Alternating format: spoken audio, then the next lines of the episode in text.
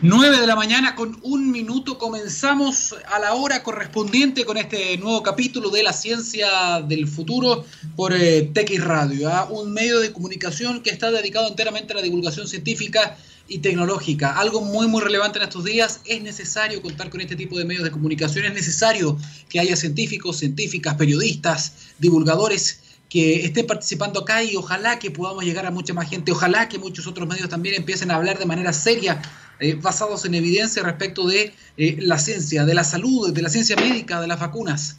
Porque sí, ahora es un momento clave, estamos viviendo días claves en un contexto de pandemia. Ahora mismo están llegando las vacunas, probablemente las vacunas del de laboratorio Sinovac, casi dos millones de dosis, y ahora empieza un uh, momento en este periodo, en este proceso de inmunización que tiene que ver con la confianza, que tiene que ver con que las personas se vacunen. Estos son medicamentos que son voluntarios son gratuitos, son voluntarios. Así que desde la radio, me imagino que representamos el, pensar y el sentir de todos acá en la radio, eh, tengo que decirles que yo me vacuno. Es la campaña que queremos empezar a mover porque hemos visto, lamentablemente en redes sociales también, que sabemos que no son tan representativas de Chile, pero que pueden hacer mucho ruido, campañas de personas que dicen que no se vacunan. Bien, yo me vacuno, espero que usted también se vacune. y yo me vacuno cuando tenga la oportunidad, porque es lo correcto, porque es lo más seguro, porque es lo que me dice la ciencia, porque hay estudios que lo avalan, porque es lo justo, es lo correcto conmigo, con mi familia, con tu familia, con todos. Esto no tiene que ver solamente con lo que tú quieres, tiene que ver con el cuidado de la población. Probablemente tú dices, no, yo no creo en esas cosas, no me voy a vacunar, vez no me va a pasar nada. Bueno, puede que no te pase nada a ti, pero ¿qué pasa con el resto? ¿Qué pasa con los adultos mayores? ¿Qué pasa con las personas que tienen enfermedades de base? ¿Qué pasa con las personas que tienen mucho sobrepeso? ¿Ah? ¿Qué pasa con esos abuelitos que no han podido salir de su casa hace un año? ¿Qué pasa con las personas que no han podido ver a sus nietos o las personas que no han podido ver a sus papás, a sus hermanos, a sus amigos? Porque sí, es cierto, hay mucha gente que está saliendo y que lo hace a sabiendas de que es peligroso, pero hay muchas también que no han querido. Personas que no han querido salir y que han tenido mucho dolor y que echan mucho de menos a su gente. Hay personas que están sufriendo también desde el punto de vista económico, no han podido trabajar como antes. La única manera, la única manera en que esto se pueda solucionar bien sin que tengamos recaídas, rebrotes potentes como lo que estamos teniendo hoy día es con la vacuna. Es importante la trazabilidad, es importante poder parar este, esta transmisión, pero lo único que nos va a proteger a todos es la vacuna. Y no, no existe la inmunidad de rebaño sin vacuna. Se puede llegar a eso y el costo es extremadamente alto, es abominable.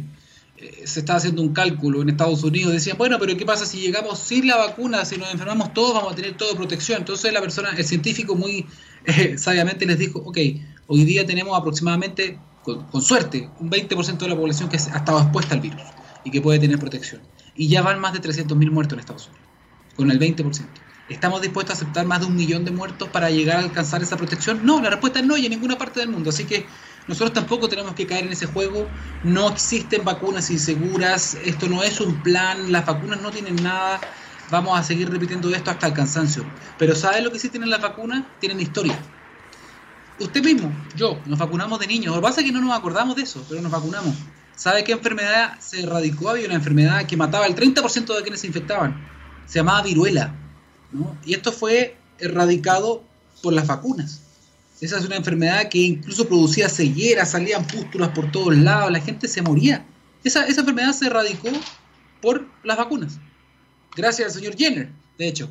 Sarampión, ¿se acuerdan también del sarampión? Una enfermedad altamente infecciosa, también controlada hasta el momento gracias a las vacunas. ¿Qué pasa con, con la poliomielitis que afectaba a los niños? Niños con parálisis, se quedaban tullidos. ¿Qué pasó con eso? La vacuna. O sea, las vacunas han sido responsables en gran parte, y, me estoy quedando corto, hay muchas más enfermedades eh, han sido capaces de erradicar, de controlar un montón de enfermedades que nos aquejaban como humanidad. Se nos olvida la historia. No, hoy día preferimos escuchar lo que nos dicen en YouTube. Por favor, un poco de cordura. Nosotros vamos a seguir repitiendo este, este mensaje todos los días y cuando sea necesario. Yo me vacuno. Gabriel se vacuna todos nos vamos a vacunar cuando tengamos una dosis disponible. Vacunemos primero a los adultos mayores, vacunemos primero a la gente que es vulnerable, a esos 5 millones de chilenos. Y después, cuando tengamos la opción, también hagámoslo nosotros. Dejemos de compartir sandeces. Dejemos de creer lo que un chanta nos dice. Escuchemos a la ciencia, escuchemos a los científicos, el llamado que hacemos en la ciencia del futuro y el llamado que hacemos siempre y que siempre vamos a apoyar en TX Radio. Ya, Me cansé. Vamos con eh, la música que tenemos preparado para abrir justamente sus oídos, su gusto musical. Esto es Maybe Tomorrow, Stereophonics, en la ciencia del futuro.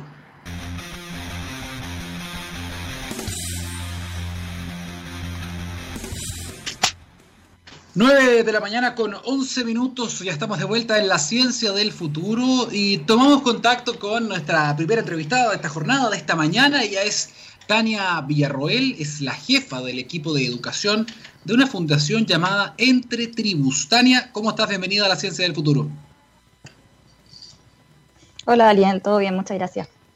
Bueno, la pillamos tomando desayuno, tomándose un té y yo estoy tomándome una agüita mientras tanto. Em, Tania, para las personas que a lo mejor no han escuchado todavía lo que está haciendo la Fundación, quiero hacer una pequeña introducción, porque entiendo, según he estado leyendo, que eh, ustedes están trabajando con diferentes herramientas educativas, con eh, sistemas de aprendizaje y están llevando ese impacto fuera de Chile. ¿A dónde? al continente africano, a Uganda. Eh, la verdad suena increíble y me gustaría un poco entender qué viene, qué viene desarrollando, qué, qué sistemas de aprendizaje son esos, cómo, cómo trabajan ustedes con educación, primero acá en Chile. Seguro. Eh, bueno, nosotros estamos trabajando efectivamente, como comentaste, en Jinja, Uganda, en un colegio eh, que es de, de, una fundación española, que tiene una infraestructura súper buena, pero lo que le falta ahora desarrollar es más en profundidad las capacidades de los profesores y eh, en el fondo la enseñanza misma. Eh, y en, este, en esta búsqueda de cómo implementar este proyecto de mejora de capacidades de los profesores, nos encontramos con Efecto Educativo, eh, que nos ofreció implementar su proyecto Core Skills en Jinja, Uganda. Y este es un proyecto, una metodología de enseñanza basada en proyectos, que es sumamente interesante, en la cual con unos kits unos laboratorios hacen que los estudiantes en grupo eh, logren eh, desarrollar y programar y desarrollar eh, sistemas que puedan servir para generar, no sé, riego automático y programación de distintas, de distintas formas. O sea, lo enfrentan a problemas y ahí ellos tienen que ver de qué manera enfrentan estos problemas, ojalá ocupando herramientas tecnológicas, capacidades matemáticas, científicas, etcétera. Eso estoy entendiendo. Ahora, Tania, ¿cómo ustedes llegaron allá? ¿Cómo, hicieron este nexo con, Uganda? Sí, mira, nosotros hace ya un tiempo que los directores de la Fundación Entre Tribus trabajan en África. Ellos empezaron haciendo, siendo voluntarios y después decidieron crear esta fundación y hacer su propia fundación, sus propios proyectos. Y en eso fuimos contactados por esta fundación en España. Esto es una colaboración internacional eh, en España que tienen este colegio. Y de esa manera eh, empezamos eh, a idear este proyecto de trabajar en India. Y el año pasado ya se fueron dos voluntarios que estuvieron todo el año trabajando en el colegio, haciendo clases, y este año vamos a implementar esta nueva metodología más tecnológica y basada en, programación y basada en proyectos. Oye, y un pequeño paréntesis por los voluntarios chilenos que estuvieron en, en Uganda, en África. ¿Cómo, se, ¿Cómo lo hicieron? ¿Cómo convivieron con, todo esto de la pandemia? Me imagino que como esto es mundial allá también hay ciertas restricciones. ¿Cómo lo han podido hacer? Eh, fue, fue bien difícil eh, para nosotros como fundación porque obviamente nuestra primera preocupación era la seguridad y la salud de nuestros voluntarios. Eh, allá también hubo pandemia, pero la verdad es que fue mucho más suave que acá. Y estuvimos esperando el mejor momento para traerlos de vuelta y finalmente en realidad vimos que la situación allá estaba tan, bastante mejor, así que eh, se quedaron todo el año desarrollando eh, proyectos, bueno, el colegio cerró, pero ya abrió, eh, y, preparando y desarrollando todo el diagnóstico que era lo necesario para poder entrar este año de nuevo con toda la fuerza y con más información. Oye, ¿con qué se encontraron? Cuando ellos llegaron allá, me imagino que hay un feedback permanente con, con ustedes y sus voluntarios. ¿Con qué se encontraron al llegar justamente a este, a este colegio que tú nos explicabas que tiene una gran infraestructura, pero hay que subir ahora, hay que hacer una segunda etapa de nivelar a los profesores, también a los alumnos? ¿Cuál fue la realidad que ellos lograron encontrar allá? Sí, em, bueno, la realidad africana es muy distinta a la realidad chilena. Em, los estudiantes que están en este colegio son, eh, son estudiantes vulnerables, eh, y respecto a los profesores, la mayoría de los profesores no tienen un título universitario. Eh, Entonces, la forma de hacer clases es bastante antigua, por decirlo así. Son eh, metodologías eh, de, de, sentar todos sentados en la clase, de repetir, de memorizar. Entonces, ese fue eh, el diagnóstico. Y también algo bien interesante es que tienen muchos problemas para utilizar el computador, los profesores. Entonces, gastan mucho tiempo por un problema de uso de tecnología, de falta de, de capacidades de tipear en Word, de usar Excel, cosas bastante básicas. Entonces ahí queremos focalizarnos nosotros también. Oye, es interesante porque en el fondo uno se, estamos tan de repente encerrados en nuestra realidad que cuesta, cuesta imaginar cómo es una realidad distinta, una realidad, por ejemplo, en África, ¿no? Y los colegios allá o los alumnos vulnerables eh, deben tener realidades que son súper distintas. Probablemente los voluntarios que ustedes, con los que ustedes trabajan ya habían trabajado acá en educación también y en colegios vulnerables, por lo tanto quizás tenían una idea preconcebida de que iban a llegar a ver problemas similares. Sí. Eh, bueno, respecto de los estudiantes, además es, aún más complejo porque eh, los estudiantes tienen distintos idiomas, provienen de distintas tribus, mm. eh, el colegio se enseña en inglés, pero los profesores no necesariamente tienen el mismo idioma materno que los estudiantes, lo cual lo hace aún más complejo.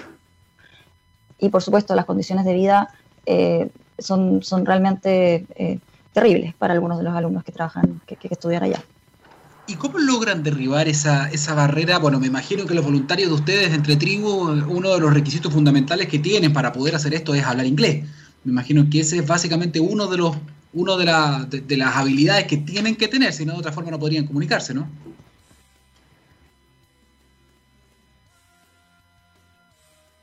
Bueno, estábamos conversando ahí con eh, Tania Villarroel, justamente de la Fundación Entre Tribus, que nos estaba comentando de este interesante trabajo que están haciendo. Que hablar inglés.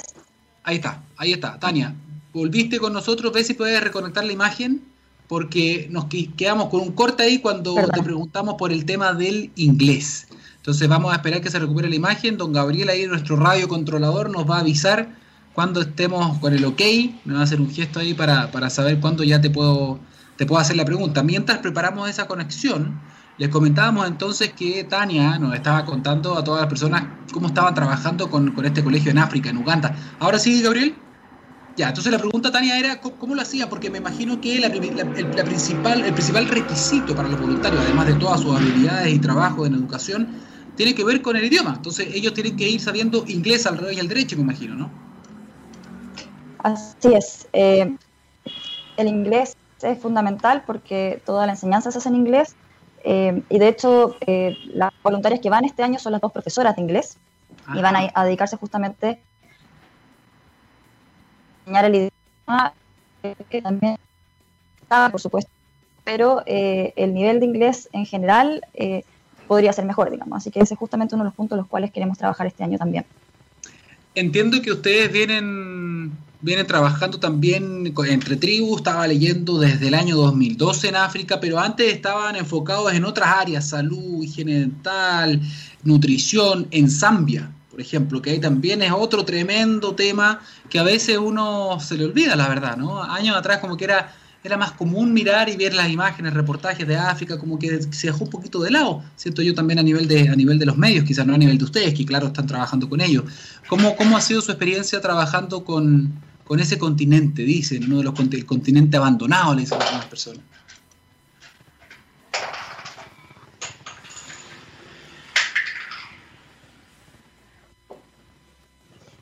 Eh, yo todavía lamentablemente no he podido ir, así mi trabajo ha sido totalmente desde acá, pero eh, todo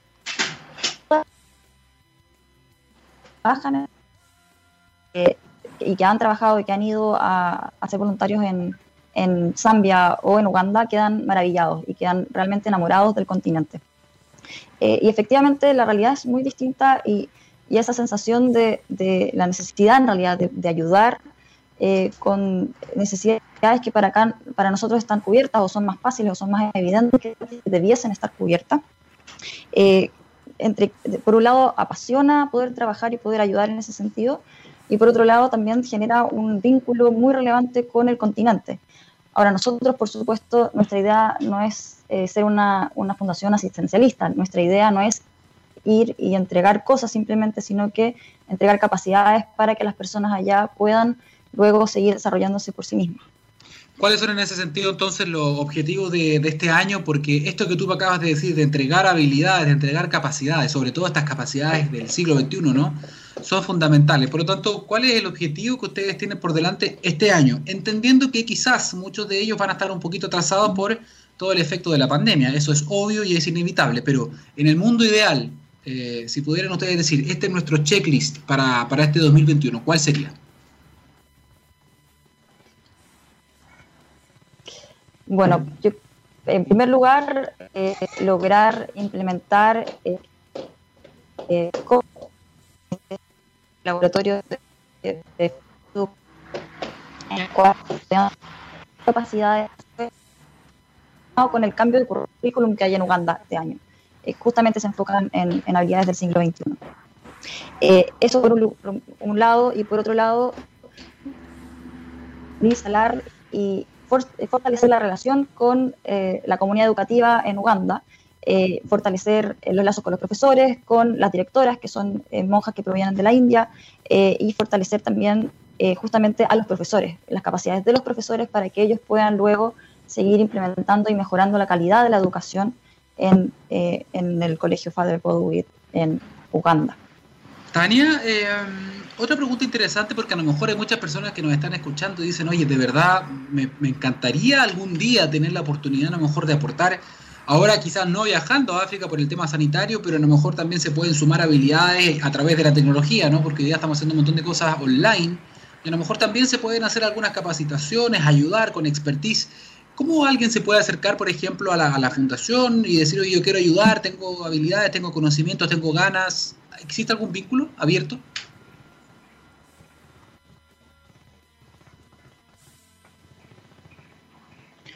Por supuesto, eh, y estamos muy abiertos y encantados de poder compartir nuestro trabajo con más personas. Eh, nosotros nos financiamos a través de socios, así que están todos muy bienvenidos a ser socios de la Fundación Entre Tribus. Y bueno, toda la información la pueden encontrar en la página www.entretribus.cl. Nos pueden seguir en Instagram también, arroba Fundación Entretribus. Y eh, también, estamos solamente, eh, también estamos abiertos a eh, quienes quieran colaborar desde Chile, como lo hago yo, que me, encargo de diseñar los proyectos, de tener una relación con los voluntarios, ver qué necesitan. Siempre hay mucho trabajo, siempre se puede ayudar, así que están todos muy bienvenidos a ser parte de nuestra fundación y ayudarnos. Excelente, Tania. Me imagino que algún día también está las ganas de, poder ir allá y, ver en el fondo el impacto que están haciendo. Tú estás trabajando desde acá, como dices, pero algún día me imagino que también vas a ir, ¿no? De todas maneras, o sea, casi fui, bueno, la pandemia no lo, no lo permitió tampoco, pero eh, está en, los planes de todas maneras, porque una cosa, o sea, trabajar tanto para un proyecto eh, y no verlo, eh, como que falta algo. Así que tengo todas las ganas de ir para allá y, ver cómo está funcionando, cómo, eh, cuál es el impacto que realmente estamos teniendo. Así que algún día.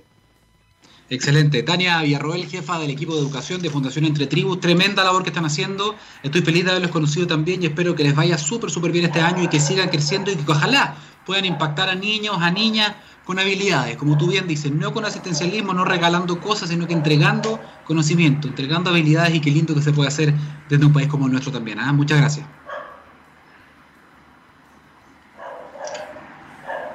Gracias a ti. Que tenga buen día. Chao, chao. Ahí estábamos con, eh, con Tania Villarroel, que estaba conectada con nosotros. Estábamos con unos pequeñitos problemas técnicos, pero pudimos escuchar claramente su mensaje también. Unas felicitaciones para el equipo, felicitaciones para los voluntarios, los voluntarios que están trabajando con ellos, los que están desde acá, desde Chile, que hacen un tremendo esfuerzo de coordinación, de trabajo a distancia, los que están viajando también con el costo familiar que eso tiene, con las restricciones también que eso tiene ahora en pandemia, lo que están haciendo para ayudar a quienes son vulnerables hoy día, a quienes tienen que darles un empujoncito también, es súper, súper valioso. Así que genial haber conocido esta, esta iniciativa. Vamos a seguir avanzando, son las 9 de la mañana con 25 minutos y queríamos comentarles a que en Anglo American tienen un propósito que es muy claro, reimaginar la minería para mejorar la vida de las personas a través de una minería más sustentable, segura y también eficiente que conviva en armonía con los vecinos y con su entorno. Bajo ese objetivo, desde el 1 de enero de este año 2021, las operaciones de los bronces, el soldado y Fundación Chagres cuentan con un suministro eléctrico provenientes de fuentes 100% renovables.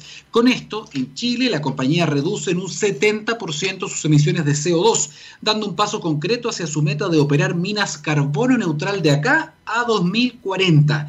Anglo American, personas que marcan la diferencia en minería. Dicho eso de Anglo American, vamos a vamos con la música, ¿le parece? Vamos a escuchar algo. ¿Qué puede ser lo que tiene Don Gabriel entre manos? Bien, Runaway, The Killers. Vamos y volvemos.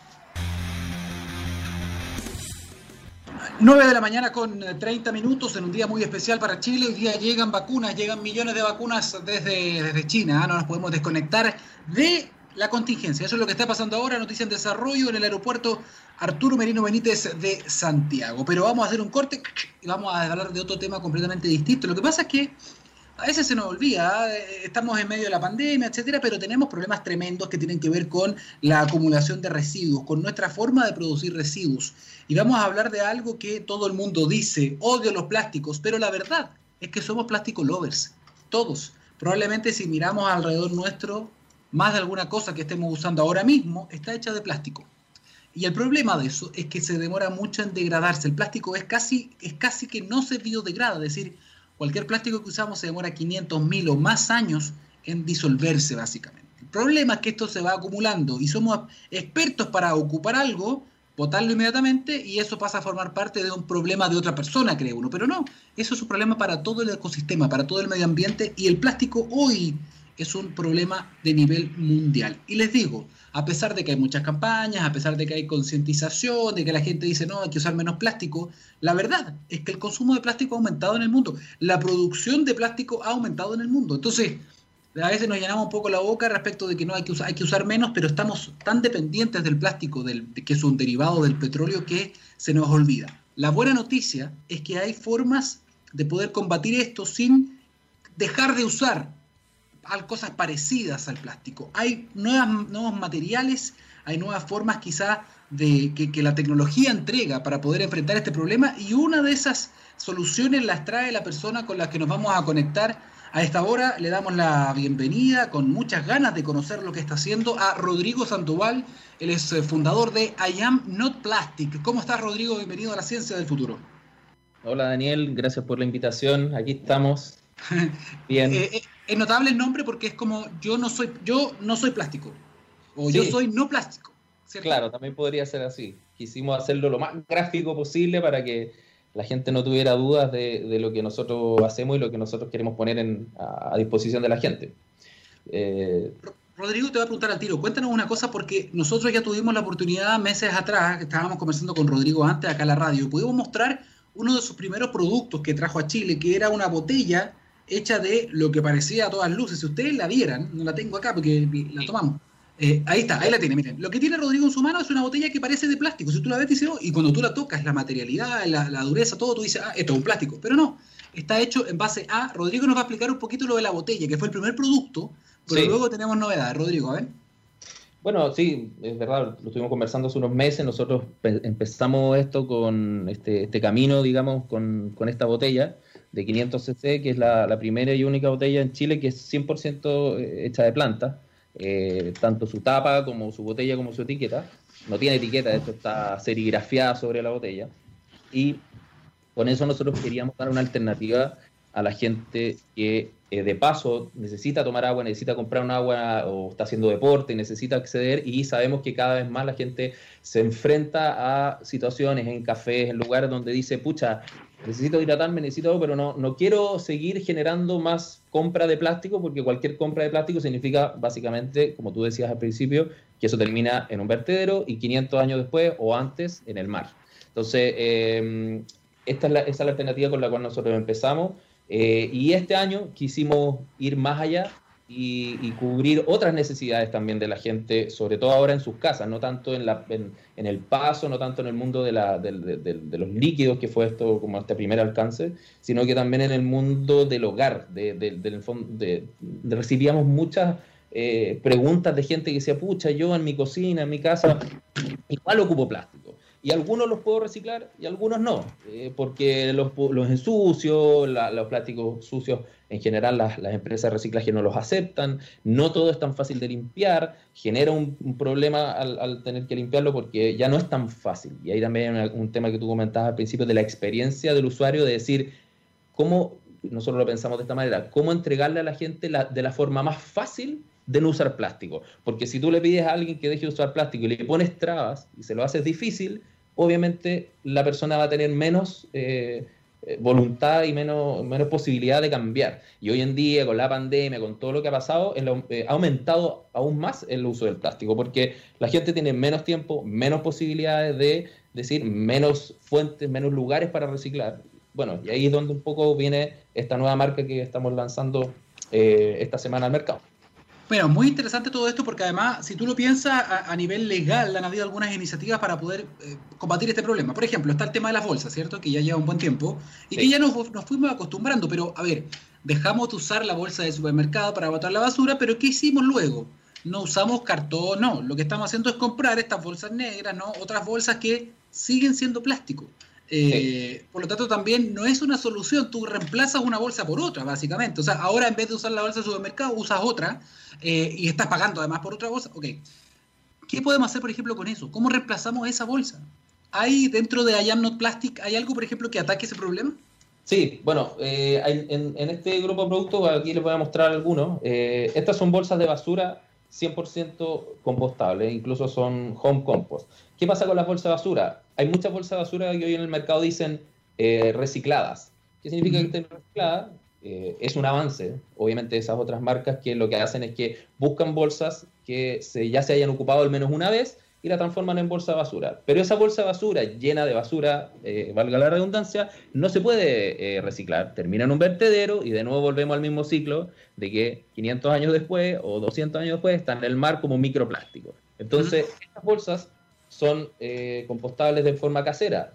Alguna gente me ha dicho, bueno, pero yo lo voy a llenar de basura, ¿cómo la composto? No, no, no, no, no es necesario que la composte, va a terminar en un vertedero, pero se va a deshacer en menos de 2, 3, 4 años. O sea, eh, y si la llenas de materia orgánica, la podrías eventualmente compostar. Obviamente una bolsa de esta llena de otras cosas no orgánicas no es compostable. Así también tenemos bolsas herméticas, que hay gente en otros países que le llama como tipo Ziploc, eh, también eh, compostables. Entonces, la idea de eso es que podamos meternos en otros tipos de bolsas que no hemos podido sacar de nuestra vida. Las bolsas que tú comentabas son las bolsas del supermercado, etcétera, las cambiamos por bolsas de género, pero las, este tipo de bolsas y, no, las, no las hemos podido cambiar en el uso diario de las personas en sus casas. Entonces ahí apunta un poco esos dos productos. Ya, pero entonces son, son materiales distintos, ¿no? El de la botella es una cosa y el de estos productos de I am not plastic es otra cosa. Son, mira, el, origen de donde viene, de donde se extrae estos biopolímeros para crearlos es el mismo. Son todos almidón, que al final es extraído del azúcar de las plantas, en este caso del maíz. Eh, ahora, cómo ha avanzado la tecnología en el mundo es que al principio todo el mundo hablaba del PLA, que es el de lo cual está hecho la botella, eh, pero ahora hay otros biopolímeros que han salido también provenientes del maíz, los cuales tienen algunas propiedades distintas, como el PBAT, por ejemplo, los cuales eh, eh, se han ido mezclando para lograr otras propiedades del plástico, para poder darle a la gente una alternativa lo más parecida. Por ejemplo, el film adherente que nosotros tenemos, que el, fondo es el film con que uno tapa las comidas o envuelve sándwich, etcétera, lo tenemos en este formato, el celeste. Eh, es, eh, 100%, o sea, 100 eh, compostable eh, y se... Me perdí el hilo que te estaba diciendo ahí. No, no, no, en el fondo estamos hablando del material. Ah, el material. Eso, ah, esto, el, el, material que se mezcla con este, que es el PBAT y el PLA, logran hacer que así como en la botella se logra una rigidez, en el film adherente se logra lo que uno espera de un film adherente cuando tapa un plato. O sea, que tiene elasticidad, que se rompe al, uno, al uno intentar romperlo o, cortarlo con un cuchillo, con una tijera. Entonces, se han ido, eh, han ido apareciendo estos biopolímeros donde se han podido ir mezclando con el PLA para lograr mejores cosas, en el fondo. Pero todos provienen del almidón del azúcar o el almidón del maíz, en este caso. Lo que pasa es que a nivel, a nivel semántico quizás hay, personas que no, dominamos completamente la definición de los conceptos, por lo tanto cuando escuchamos la palabra polímero, inevitablemente lo relacionamos al plástico. Eh, nos han enseñado que un polímero es como un tipo de plástico, básicamente. Eh, entonces, cuando tú dices biopolímero, ¿qué diferencia se hace? Sí, hay, e, este tema está en discusión hoy en día fuerte en el mundo, no es algo tan definido así a, rajatabla, como se dice. En Europa eh, siguen discutiendo de, del, tema de la biodegradación, acá en Chile no hace falta esa discusión, tú lo comentabas al principio, el, si uno piensa en lo que es biodegradable, todo es biodegradable. Al final, no todo, pero la mayoría de las cosas que nosotros utilizamos. Pero, pero la biodegradación tiene que estar adherida a una cantidad de años, porque pasa con algunas marcas aquí en Chile que tú, que entre comillas tú los ves y dices, ah, mira, este dice que es bio, eh, por ende no contamina. No es tan así. Eh, puede demorarse a lo mejor en vez de 500, 200 años, 300 años. Y a nuestra forma de verlo, eso no es una solución. Entonces, por eso nosotros nos fuimos al tema de la compostabilidad. Y volviendo a tu pregunta de eh, los polímeros, en, Europa se habla de los bioplásticos y los biopolímeros, y, y, se habla de que no son eh, plásticos como comúnmente los conocemos. Todavía está la discusión un poco de, y, eso es bien técnico, porque en realidad finalmente cuando uno dice esto no tiene plástico, lo que le queremos decir a la gente, esto no es lo que tú comúnmente conoces como plástico, esto no tiene petróleo, esto no va a durar 500 años y no va a contaminar los océanos, eso es lo que queremos decir. Y, cuando, y para eso están los biopolímeros, etcétera. Pero todavía hay ciertas discusiones semánticas de que gente dice, no, pero igual es un plástico, si nos vamos a la composición química, etcétera. Sí, a lo mejor el día de mañana la ley va a decir llámele bioplástico porque si no se confunde la gente. También puede ser. Hoy no está muy cerrado ese tema. Por ende, nosotros también estamos haciendo mucho del tema de educación, de qué es lo que es un biopolímero, que la diferencia con un polímero, de dónde proviene, bioplástico. Hay muchas páginas, si uno busca en internet, qué es un bioplástico y hay discusiones al respecto. Eh, y, ese mundo es el que se ha, se ha ido como eh, tomando esta, esta carrera de la compostabilidad, que es el mundo de los bioplásticos. Eh, pero es muy interesante la definición que nos diste y con eso me quedo muy tranquilo. Es decir, no proviene, no es un derivado del petróleo, no, se demora 500 años en degradarse o biodegradarse, por lo tanto eso ya marca una diferencia importante ¿no? en cuanto al impacto.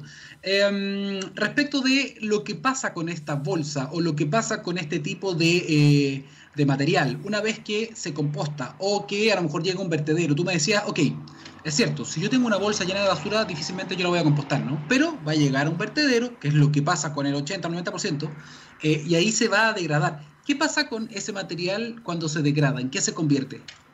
Se, convierte eventualmente en, eh, vuelve a ser almidón, vuelve a ser eh, partes de azúcar, así como el plástico se degrada en microplástico y hay un tremendo problema hoy en día con la los microplásticos, esto se degrada finalmente en, se transforma como lo que pasa con cualquier otra, eh, cualquier otro material orgánico en un compost. Se transforma en tierra eventualmente. Eh, ¿por, qué, hay todo un tema de certificaciones asociado a esto? Es que eh, hay ciertos materiales que hoy en el mundo son certificados como home compost, que significa que cumplen ciertos tiempos y, características que se pueden compostar en una casa, y hay otros que tienen certificaciones de industrial compost o compost industrial, eh, que no significa eso solamente que solo se pueda eh, compostar en un, en, una en un lugar industrial, sino que significa que cumple con ciertos tiempos y normas que estas entidades certifican. Eh, si termina en un vertedero, hay muchos estudios de, de y ahí empiezan a, a variar las, la, la, temperatura, la humedad, etcétera. Entonces es difícil ahí certificar ciertas cosas, como decir, mira, se va a demorar dos años y tres meses en un vertedero en desaparecer. ¿Por qué? Porque todas estas cosas se, se reaccionan muy fuertemente con la temperatura. Entonces, si el vertedero está en Antofagasta, probablemente se va a demorar eh, X años menos que si el vertedero está en Punta Arena, porque obviamente la temperatura que va a tener es distinta y las humedades también van a ser distintas. Entonces, es por eso es que ha sido difícil hoy marcar una cantidad de años, decir, yo les aseguro que y hay un certificado acá que, que cinco años se va a degradar en un vertedero. Pero sí hay estudios, hay estudios en distintas partes del mundo y así uno puede ir asociando ciudades. Por ejemplo, hay ciudades que tienen climas más tropicales que se ha comprobado que en dos años se degradan en un compost. Eh, y eso sí se puede hacer como una analogía de decir, bueno, con esas temperaturas y eso uno puede decir, ah, ya, mira, esto es parecido a, no sé, La Serena, por ejemplo.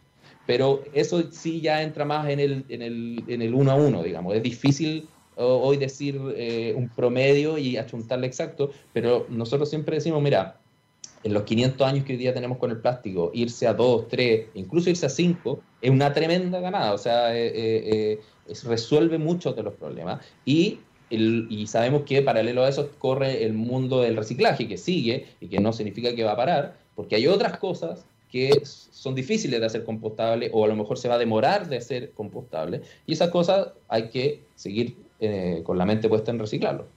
Rodrigo, eh, ahora la pregunta del millón, porque este es un producto que está, o son varios productos bajo la misma marca de I Not Plastic, pero que está recién saliendo al mercado. Entiendo que lo, acaban de sacar del horno, así está calientito todavía. Eh, por lo tanto, la pregunta ahora es, muchas veces muchas personas pueden estar escuchando y dicen, oye, me encantó la idea, ¿dónde puedo encontrar esto? Porque a veces resulta difícil a veces. Sí, eh, lo más fácil hoy es meterse a nuestra página web o a nuestro Instagram. Eh, la página web es I am not plastic, tal cual dice la caja, digamos. La vamos a mostrar para que se vea. Ahí está. I am not plastic.cl. Se meten ahí, hay un, hay una, tenemos un e-commerce. Eh, tenemos despacho en Santiago, regiones, etcétera. Así que cualquiera que, que, se meta ahí lo puede obtener. Pronto vamos a estar en algunos otros lugares físicos, pero no, como lo lanzamos recién hace un par de días, todavía no estamos. Eh, y esa es la forma más fácil de, acceder hoy a, los productos. Eh, bueno, nuestra idea es poder estar obviamente en retail, eh, estar en las aplicaciones conocidas, bueno, Corner, Shop, etcétera, para que la gente también pueda pedir junto con las otras cosas que pide el supermercado. Nosotros sabemos que estas son cosas que la gente en general compra junto con otras cosas, con eh, detergente, con, eh, no sé, con una pala, una escoba, cosas de, de casa, de, de, cocina, de baño, etcétera. Entonces queremos estar en lugares donde la gente pueda vernos y decir, ok, voy a comprar toda mi gama de cosas y voy a reducir el plástico que ocupo comprando esto en vez del plástico convencional. Oye, es bien interesante eso porque tú mencionaste, por ejemplo, ahora, ahora estos sistemas de compra online, no sé, Corner Shop y otros similares. Eh, ¿Hay alguna posibilidad a lo mejor de hacer algún tipo de alianza con ellos, de que ellos usen, por ejemplo, bolsa de ustedes, o que uno pueda comprar sus productos a través de alguna de estas plataformas? ¿También se puede? Sí, Sí, queremos, queremos estar lo antes posible. Para estar en Corner Shop hay que tener una, eh, tener, una tienda física, todo, y ahí estamos trabajando en eso porque eh, como hay un picking que le llaman ellos de ir, de que una persona va y compra y te lo lleva a tu casa, eh, tiene que, no puede ser un e-commerce solamente, entonces hay temas que estamos resolviendo ahí para tener un, un, lugar donde puedan hacer ese picking. Pero eso debería estar resuelto de aquí a, a un mes más, o sea, eh, y, bueno, y tenemos otras conversaciones que no puedo revelar todavía, pero con algunos retail conocidos que deberíamos estar pronto en eso también para que la gente eh, los pueda ver, los pueda tocar, digamos, o sea, los productos. De, mucha gente realmente dice, pero ¿cómo será? Lo, yo a mucha gente que nos ha escrito a, través de la página web le digo, bueno, eh, cómprenos, estamos con el tema de las redes sociales, no, no te di el Instagram, pero el Instagram es ayam-not plastic en el Instagram vamos a empezar a subir videos también para que la gente vea, porque uno, muestra esta caja, digamos, y dice, bueno, ¿qué vendrá dentro? La cuestión debe ser súper, súper, súper, súper distinta. Perdona, que está, estamos aquí. Envío. Envíe el mensaje, envíe su mensaje. Envío con la, envío con la fábrica también. Espera, te lo voy a abrir para que. Eso te iba a preguntar si podíamos abrirlo y mostrar un poco, porque lo que pasa con estas cosas, mientras, tú, mientras Rodrigo abre la caja, es que las personas cuando te dicen, oye, este es un plástico especial, dicen, ah, eh, probablemente endeble, no, no debe cumplir la misma función. lo, que la gente más pregunta, o después te voy a mostrar las bombillas, ¿sabes? porque bueno, hay un tema con las bombillas de la experiencia también. Mucha gente que nosotros le hemos mostrado nuestras bombillas y me dice, ah, pero me cargan esas bombillas de papel, se me deshacen a la mitad del, del, proceso, no sé qué. Yo digo, si no son de papel, son de, de nuevo, bioplástico y actúan igual como si fuera una bombilla de plástico. No se deshace, es rígida, etcétera. Y bueno, la bombilla nuestra dice, en el lado de la bombilla también dice nuestra marca, hay Not Plastic, para que la gente es tan parecida que lo importante es que diga, porque si no, un restaurante que está interesado en poner bombillas que funcionen bien, la idea es que el cliente también, la experiencia del cliente sea, oye, no me dieron una bombilla plástica, me dieron una bombilla no plástica, porque también hay un tema ahí de que la gente dice, bueno, pero yo voy a poner, va a creer la gente que estoy volviendo al plástico. No, también hay un tema de de, comunicar eso en cada producto. Entonces, bueno, este el film que estaba mostrando es totalmente transparente. La gente a veces pregunta, oye, a lo mejor va a ser amarillo. No, no es amarillo. Eh, se rompe como se rompe el, film normal. Y si alguien quiere hacer la prueba en la casa y dice, oye, esta cuestión no, en realidad no es plástico, me están mintiendo, incluso la prueba que hacemos nosotros es quemarlo. Cuando uno, cuando uno quema un film eh, típico, normal de plástico, uno sale un humo negro y se pone negro y se prende como si fuera petróleo, o sea, eh, es difícil de apagar. Ah, yo lo he hecho.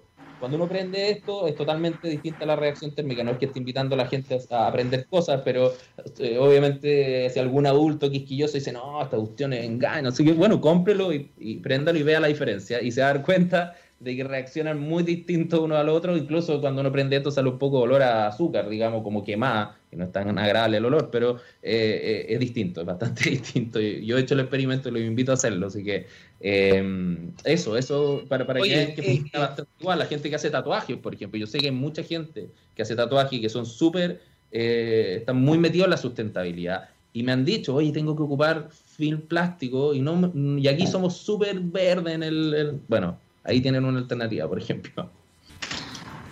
Ahora sí, retomamos entonces, son las 9 de la mañana con 52 minutos.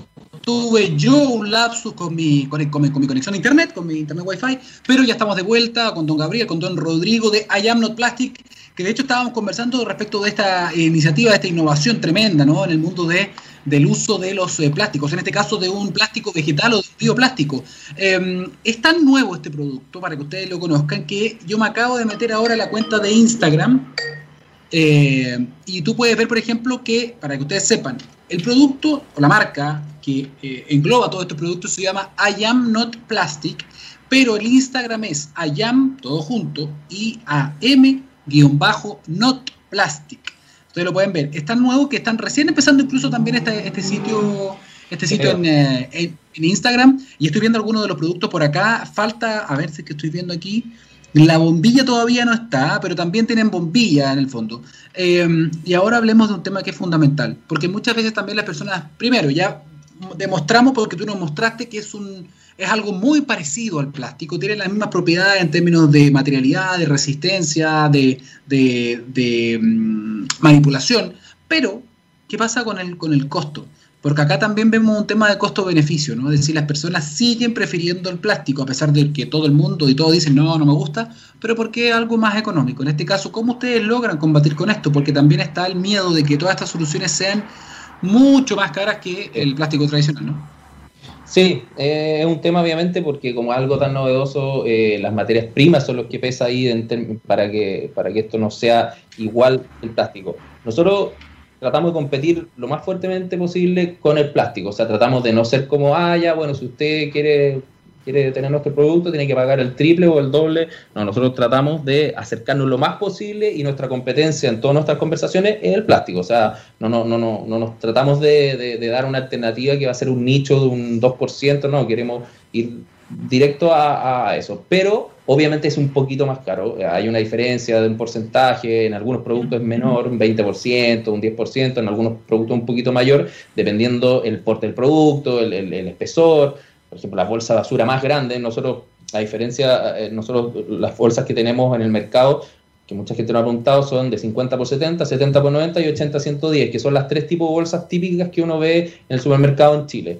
Eh, la 80-110 es una tremenda bolsa, entonces obviamente ahí se nota un poquito más la diferencia de precios, pero no es una cuestión impagable, no vale el doble, eh, vale menos del doble todos los productos y, nada, nosotros eh, la idea es ir tratando de bajar más y más los precios. Nosotros estamos en, eh, continuamente viendo qué está pasando con las fábricas de estos biopolímeros en el mundo. Hay una fábrica que se va a instalar en Francia ahora eh, pronto. hay otros proyectos de fábricas, eh, del, estoy hablando de la materia prima, en Sudamérica. Entonces, mientras más fábricas hayan más cercanas y más ofertadas, obviamente el precio de la materia prima debería bajar. Ahora, con todo esto que ha pasado con la pandemia, todo se encarece porque sabemos el tema que está pasando con los, contenedores, con los movimientos de, de, las materias primas, la madera incluso está escasa en, Chile, entonces más aún esto, este tema. Pero nosotros igual estamos apostando a esto a largo plazo y no vamos a subir los precios ahora, queremos, queremos salir al mercado con algo asequible para la gente y que lo pruebe. Eh, y, se van a dar cuenta que la cuenta no les va a salir mucho más y que, y que van a estar ocupando productos no plásticos eh, sin darse cuenta. Ese, es un poco nuestro, nuestro fin eh, como empresa. No solamente ser sustentable, sino que siempre uno de nuestros focos fundamentales es la experiencia del cliente. Entonces, no queremos que la gente deje de ocupar plástico, ojalá no se dé ni siquiera cuenta que lo está haciendo. Eh, que esa es un poco la diferencia que nosotros proponemos también al, al, mercado de, de los productos sustentables. Que en el fondo esa es, la, esa es la manera quizás más sencilla, porque lograr un cambio radical de cultura de uso de un producto tan extendido como el plástico es realmente irreal, o sea, valga la redundancia, ¿no? Sí, sí. O sea, nosotros en esta batalla contra el plástico, nosotros nos gusta decir el plástico de un solo uso. Que, ¿Por qué? Eh, yo se lo comentaba la otra vez en otra, en otra entrevista, los audífonos que tú tienes eh, para hacer el programa son plásticos, pero ese tipo de cosas son duraderas, eh, se supone que te van a durar una cantidad de, de, años y finalmente uno los puede reciclar después de ocuparlo a lo mejor cinco años, unos audífonos relativamente bueno.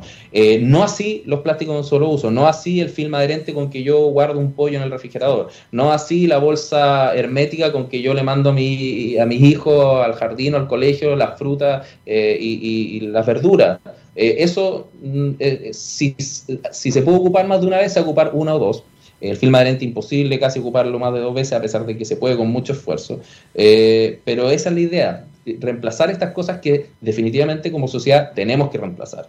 Eh, y partir por eso, los plásticos de un solo las bolsas, el film, eh, bueno, las bombillas, como te decía yo, eh, pero siempre cuidando la experiencia. O sea, por ejemplo, la bolsa basura, yo no saco nada con tener una bolsa basura como esta, si después a la persona la va a cambiar la de 70 por 90 por la nuestra y se la va a romper cuando la saque y la va a poner afuera. Entonces, nosotros probamos todas las bolsas, probamos la de 80-110, la llené hasta el tope, la saqué, la puse.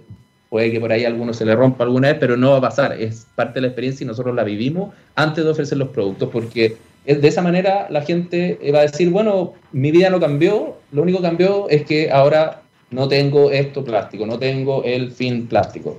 Entonces, ese es un poco lo que tratamos de buscar, ¿no? no complicarle más la vida a la gente porque ya la tiene bastante complicada con todo lo que nos ha pasado estos años. Así que, eh, Muy complicada, muy complicada sin ninguna duda, Rodrigo. Siempre un placer, eh, fundador de Ayam Plastic. Eh, gracias por contarnos la experiencia también. Y esto, esto que se viene, algo tan nuevo, tan distinto, innovación con impacto en las personas y ojalá en el mundo. Así que muchísimas gracias ah, por tu participación en la Ciencia del Futuro. Que estés muy bien muchas gracias a usted y siempre un agrado conversar contigo. Tú siempre apoyas a estos emprendimientos y con este foco en la ciencia y en las cosas concretas. Así que es súper bueno para nosotros hablar contigo. Muchas gracias. Cuídate mucho. Chao, chao, Ahí estábamos escuchando a don Rodrigo Sandoval. Recuerden, ¿ah? I am not plastic porque esto va a dar que hablar y mucho. ¿ah? Ténganlo ahí en la memoria de la retina si quiere hacer un cambio real, invirtiendo quizás un poquitito más y cuidando el medio ambiente. Aquí hay quizás una alternativa. ¿no? Eh, antes de despedirnos, contarles, ¿ah? hace 10 años los santiaguinos comenzamos a vivir en un entorno libre de la contaminación de las aguas servidas. De ese, acuérdense un poquito, haga memoria. Hoy celebramos una década de un Mapocho limpio y ciudadano. Aguas andinas, nos cambiaste la vida. Bueno, con esta mención entonces llegamos al final de la ciencia del futuro. Nos encontramos el próximo martes, como siempre, a las 9 de la mañana. Recuérdese, yo me vacuno. Usted también. Chao, chao.